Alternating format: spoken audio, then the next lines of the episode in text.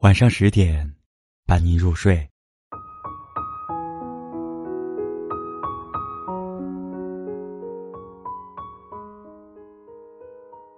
各位小耳朵们，大家晚上好！这里是每晚十点与您准时相约的睡前伴读，我是主播李凯。开始我们今天的话题之前，我想，首先呀，要对我们的各位小耳朵们提出一个问题：什么样的问题呢？就是。你有没有喜欢，或者经常的去熬夜呢？因为这样的一个问题和我们今天的话题有着直接关系。那么接下来，就让我们大家一起走进作者李月亮的文章。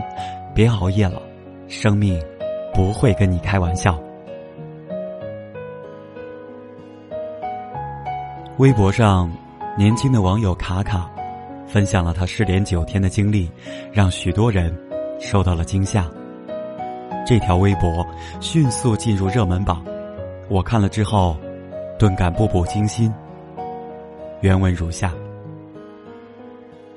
失联整整九天，没有什么别的原因。九月二号下午一点，我突发脑出血住院了，没有任何预兆，没有任何剧烈的碰撞。整理了一下大概的经过，如下：九月一号晚上，甚至还和朋友聚餐吃饭，浪完回家，玩完手机，一点半睡觉。九月二号中午，被楼上的噪音吵醒，心烦意乱，猛地一起床，那一瞬间，我感觉我的脖子剧烈的疼痛，因为一直有点颈椎病。我以为是颈椎不好，结果不到三秒钟，我的后脑勺突然间像针扎一样一阵阵的痛，伴随而来的是后脑勺内部的一阵暖意。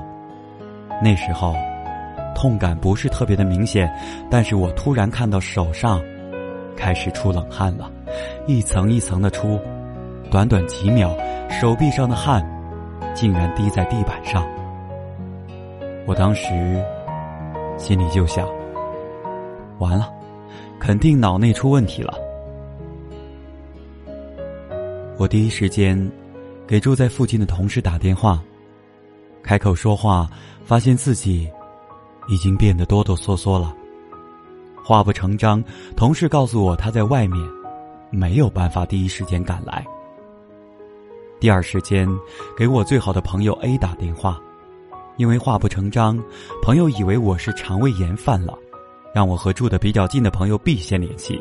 朋友 B 接到了我的电话，他说：“如果你觉得非常不舒服，赶紧打幺二零，因为他赶过去还需要半个小时。”现在想想真是万幸，脑内淤血没有阻挡我的视神经。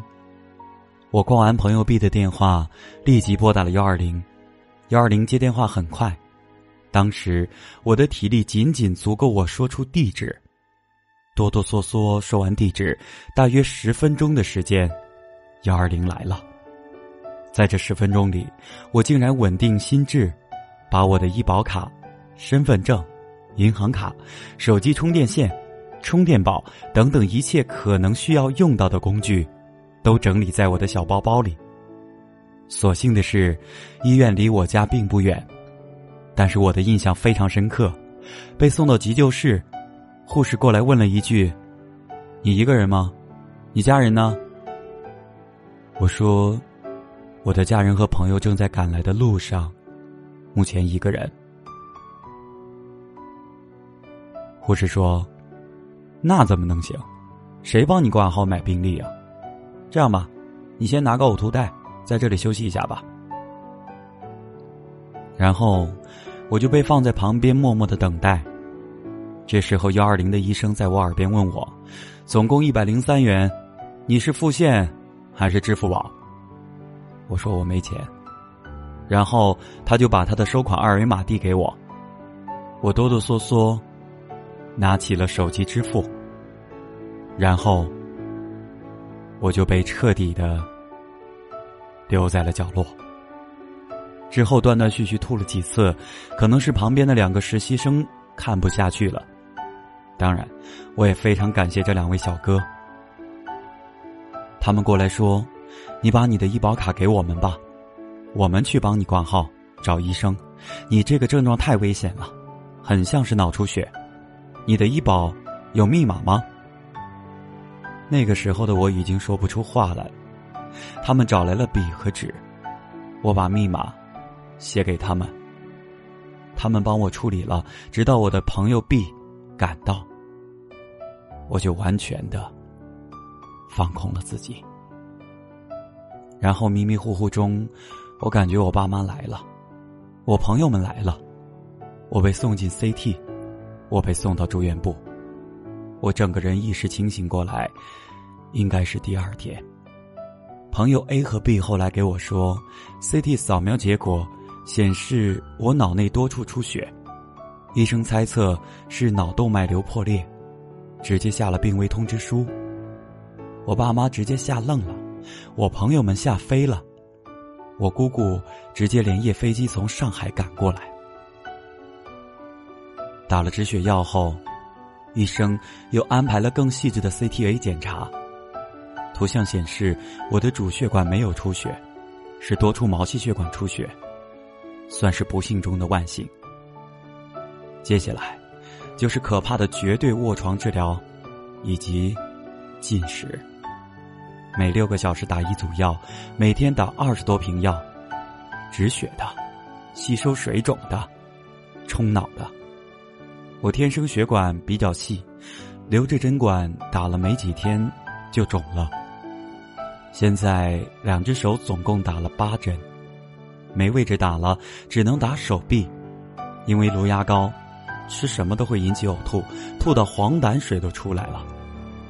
然后还有不定期间歇性的头痛，这个痛可不是什么简单的头痛，颅压高引起的，颅内有水肿，感觉头随时要炸开。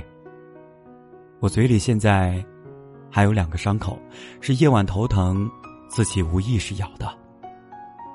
今天是第九天，我整个人终于真正意义上清醒了，把事情整理了一遍。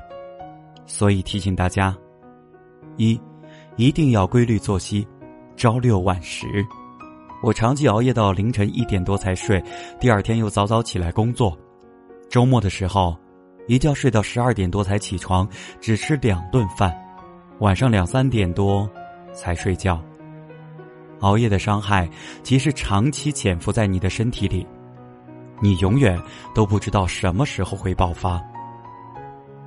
二，调节工作和学习的压力，可能因为在工作上越来越给力，收入越来越高，所以呢，也就越来越忙。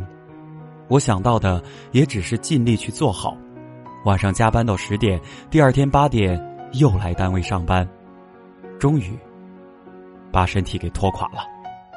大家一定要权衡，量力而行啊！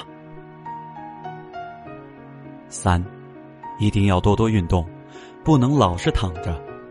医生说我的血管太脆弱了，没有弹性，长期缺乏运动，无论是怎么样的运动。都能锻炼身体，一定要锻炼身体，一定要动起来。光睡觉是不管用的。可是，具体出血原因还是没找到。今天下午预约了造影检查，属于创伤性检查，希望能顺利的找到原因吧。祝我好运！经历此劫，现在整个人心如止水。也希望大家都能好好的保重身体，都要重视起来。这条微博下面点赞最多的留言是如下的几条。微博用户余生不用指教了说，而我关注最多的就是博主自己一个人打了幺二零，然后在医院里等朋友来之前的那种无助感。回复里边。有人也给做了解释。微博用户米修说道：“因为在此之前，很多人都是先救治，治疗完了，好多人直接偷偷跑掉了，所有治疗费用只能科室垫付，没办法才这样，医院也很无奈啊。救死扶伤是天职，但是也不能拿着自己工资去无偿的援助每一个人呐。医生也得吃饭，也得生活呀。当然，更多的网友表达了惊恐。微博用户田剧说道：“真不敢再修仙了。”博主说的那种后脑针扎过一样，然后一股暖意传来的感受，我也有过。微博用户二杠五幺七讲道：“真是看得我冷汗直冒，没有什么比失去健康更痛苦的了，真的是非常艰难的九天。我能说的也只有好好休息，千万保重。”空行之风二零一七说道。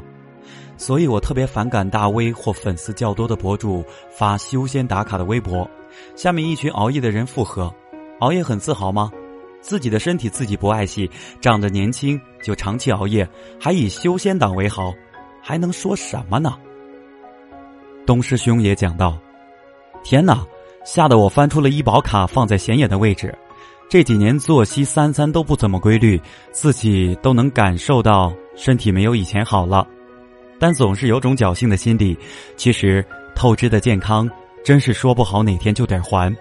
想想还有那么多想去、想看、想玩的，也得有命才能享受啊。同时，微博用户爱学习的谢大大说道：“嗯，我一个同学就是长期的修仙，上学期一个晚上玩撸啊撸到凌晨两三点，突然突发心脏病，没有任何的心脏病史，就那么走了。”资料显示。博主的网友卡卡，二零零八年进入武汉科技大学，推算下，应该是二十六七岁的姑娘。昨晚，他又发了一条微博，内容如下：刚刚做完颅内造影出来，一切顺利。看到很多老友给我留言，非常的感动。虽然微博上的大家不常见面，但是。每天刷到大家各种各样的日常，都会很心安。所以，希望大家放慢脚步生活，邓能在我面前，大家都要好好的。一开始怀疑是血管先天有畸形，所以容易出血。主治教授看完片子后和我说：“我的血管一切正常。”所以，主要的原因就是之前我说的那三个了。接下来。就是进一步的治疗了，以后极限运动、过山车、跳伞什么的，就想都别想了。万幸的是，痊愈后动车、飞机还能坐，至少没有太老年生活。还是那句话，大家都要保重好自己，自己好，就是对自己身边的人好啊。好，现在我们开始划重点，一。本来是个身体正常的年轻人，二，因为长期熬夜、工作压力大、运动少，导致脑溢血。三，虽然捡回来一条命，但是后遗症还是有的。其实这几年，比这严重的年轻人猝死事件听得很多了。我之所以觉得这条微博格外值得关注，是因为他说的是很多年轻人的状态，包括我。都是长期的熬夜，都是工作很累，都是运动很少，而很多人并没有意识到这种生活状况是多么的坏，或者意识到了也没有决心毅力去改变。前几天我妹妹还说，才三十岁就觉得身体大不如前，大脑迟钝，精神萎靡，受点风寒就感冒，吃点凉的就胃痛。我说。这是你的身体在预警，你以后不要熬夜了。他说：“是啊，是啊。”可是凌晨一点，他又发了朋友圈。熬夜是有瘾的，不下个痛彻心扉的决心，根本就戒不掉。有时候我们会陷入一个恶性的死循环：工作很累，所以要熬夜放松休闲；又因为熬了夜，第二天没精神。导致工作更加的累，这么累，哪有精力去运动啊？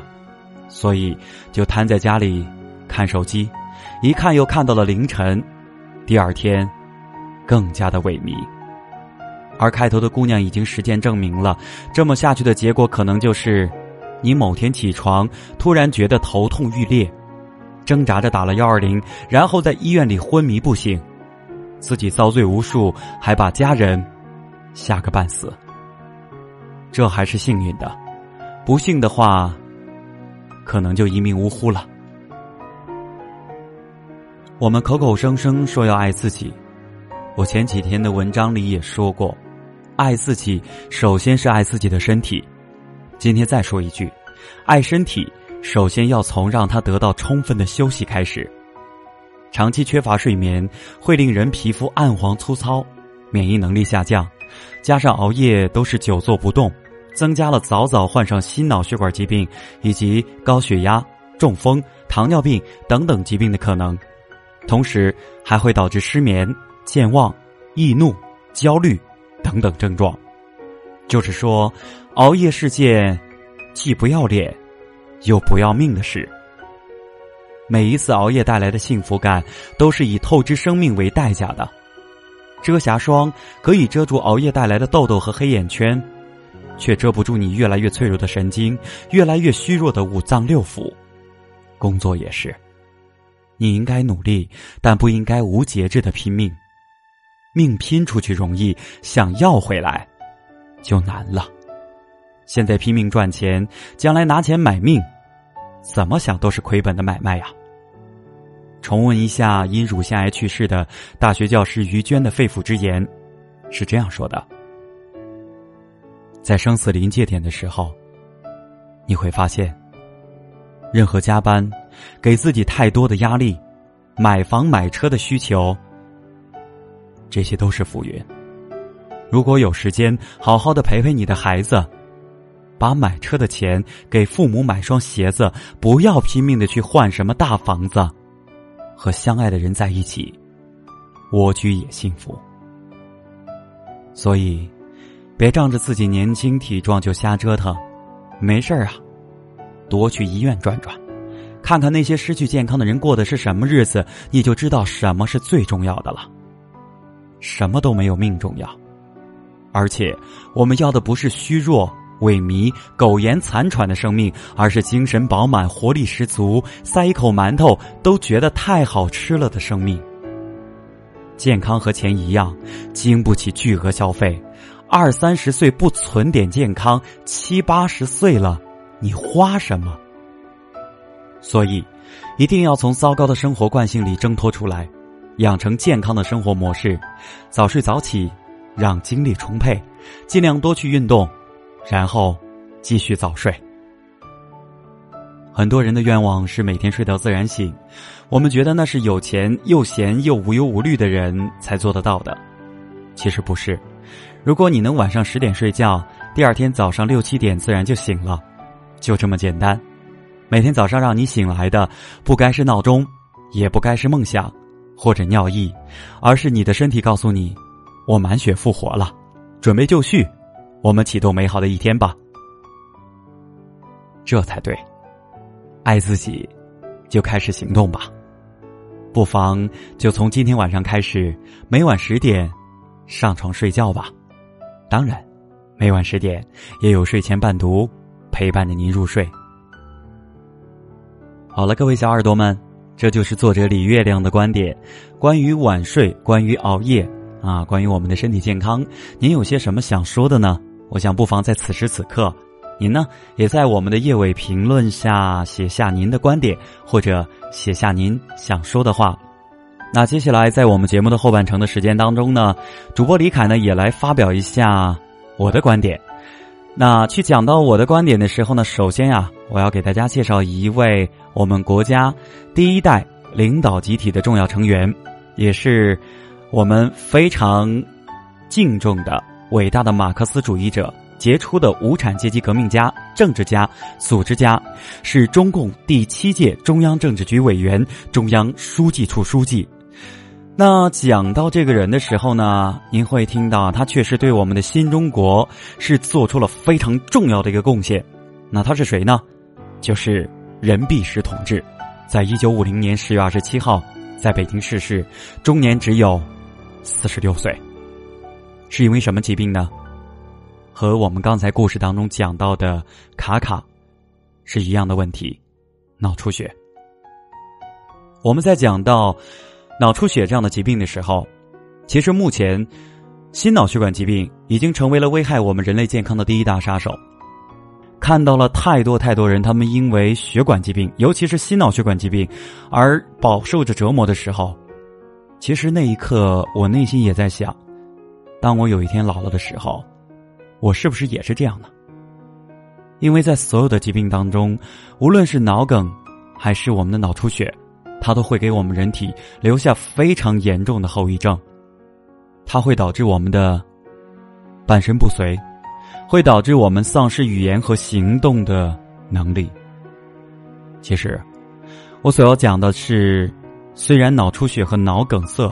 它出现的几率比较大，而且致死致残率非常的高，但是，终归还是有一线希望的。在所有的疾病当中，有一种疾病，就是心肌梗塞。心肌梗塞，顾名思义，就是我们的冠状动脉堵塞之后，导致了我们的心肌不能及时的供血和供氧。从而导致的心源性猝死。近些年来，因为这个疾病离开人世的人非常多，比如说著名的影视演员古月、小品演员高秀敏、相声艺术家侯耀文。我还记得在二零一五年的七月份，我从南京到郑州出差的高铁上。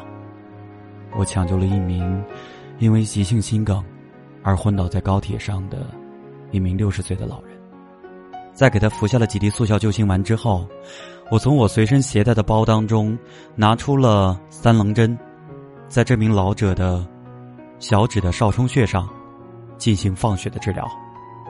放血的疗法会对他起到帮助，而在这个地方放血，自古以来就有对于急性的心梗。和心脏系统疾病能够起到作用的相关的记载。最终，老者挺过来了。在他深呼吸了几口气之后，他慢慢的睁开了眼睛，跟我们一一的道谢。故事到这里就结束了吗？并没有。当时我跟他讲：“老先生，您下车之后无论如何。”要到医院去做一个全方面的检查，并且要把今天的情况及时的向您的医生来告知。您听我一句劝：急性心梗在七天之内并发心脏破裂的问题的是非常高的比例。今天在这里，我也给我们所有我们的小耳朵们提一个醒，也是一句金玉良言。如果某天您觉得您的胸口，或者以您的胸口往您的左手臂，或者左侧的后背，呈针刺状的放射性的疼痛的时候，一定要注意，及时的做两项检查。第一个就是在运动状态下的心电图，第二个最好做一个二十四小时动态的心电图。也就是我们医院所讲到的 Holter，它的价钱不贵，一百多块钱、两百块钱左右，但是足够记录二十四个小时之内你所有心脏上的问题。急性心梗不容忽视，它只有四分钟的抢救时间。这位博主为什么会出现小的毛细血管的一个破裂出血？他讲到。当九月二号的早晨，他在睡觉的时候啊，准确的说是在中午睡觉的时候，他被楼上的噪音吵醒，心烦意乱，猛地一起床。心烦意乱，猛地一起床是什么意思？这个是导致了他出现了脑血管破裂的一个最主要的一个诱因。因为当人在有情绪的时候，他的血压就会随之升高，而血压在升高之后，我们的血管就像一个气球一样，它不能够去承受这个压力，它就会破裂。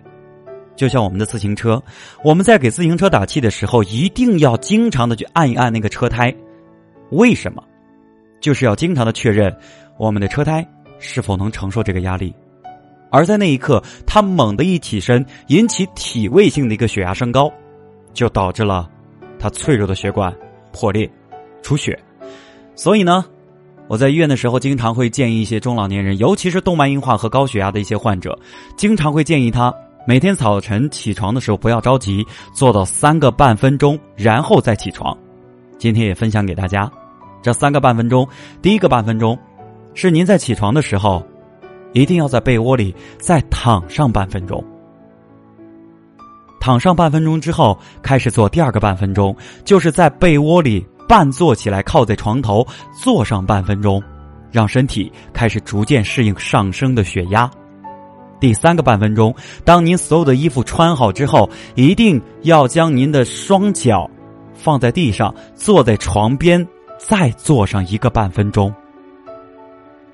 三十秒钟的时间不多，但却可以让你减少很多因体位性的血压所导致的血管破裂的问题。